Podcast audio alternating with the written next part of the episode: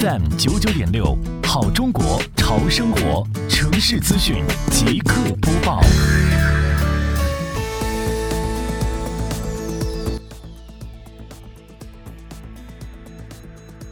为深入推进美丽杭州创建暨迎亚运城市环境大整治、城市面貌大提升长效管理工作，自四月二十一号开始。杭州市西湖区双浦镇联合行政执法中队、交警中队等，在辖区的同建湖、科海路设卡，开展车容车貌定点专项整治行动。本着发现一辆整改一辆的工作原则，对货拉拉、滴滴货运等类型的营运车辆未按照规定设置车身广告的行为予以查处和责令整改。目前已督促三十四辆营运车辆进行整改。进一步促进杭州城市交通与城市环境治理的协调发展。